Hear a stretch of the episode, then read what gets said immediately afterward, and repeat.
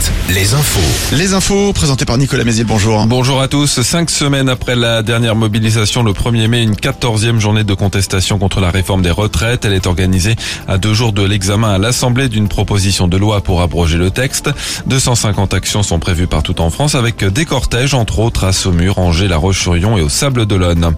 Au chapitre justice, un kiné du bocage vendéen condamné à 4 ans de prison, dont un enferme pour agression sexuelle et l'usage de stupéfiants. Après l'avoir agressé dans son cabinet, l'homme avait proposé à une patiente de prendre de la cocaïne. Il a également l'interdiction d'exercer sa profession pendant 5 ans. Et décision du tribunal de La Roche-sur-Yon le 18 septembre dans le procès de deux responsables d'une entreprise de rénovation énergétique des herbiers pour pratiques commerciales trompeuses.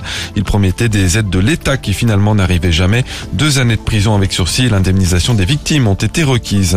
Toujours en Vendée, un nouvel obstacle pour le projet de méthaniseur de Saint-Martin de Frégnaux. Le tribunal administratif de Nantes étudiait le recours du porteur du projet contre la décision du préfet de refuser le permis de construire. Refus que la rapporteure publique a suggéré de confirmer au motif que le méthaniseur ne profiterait pas aux, aux agriculteurs locaux, contrairement à ce qu'exige le code rural.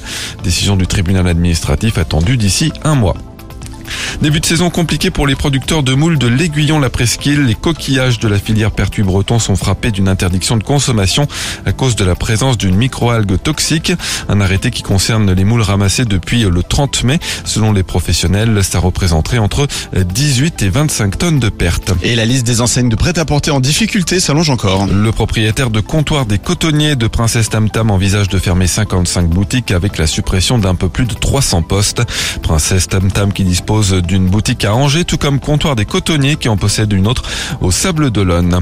Le foot, Hervé Renard, le sélectionneur de l'équipe de France féminine, dévoile cet après-midi à 16h une liste élargie de 26 joueuses qui partiront en stage de préparation en vue de la Coupe du Monde de cet été.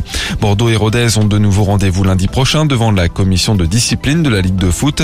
Hier, l'instance a rejeté la proposition bordelaise de rejouer le match cette semaine à titre conservatoire. Rencontre arrêtée vendredi soir après l'agression sur le terrain d'un des joueurs de Rodez.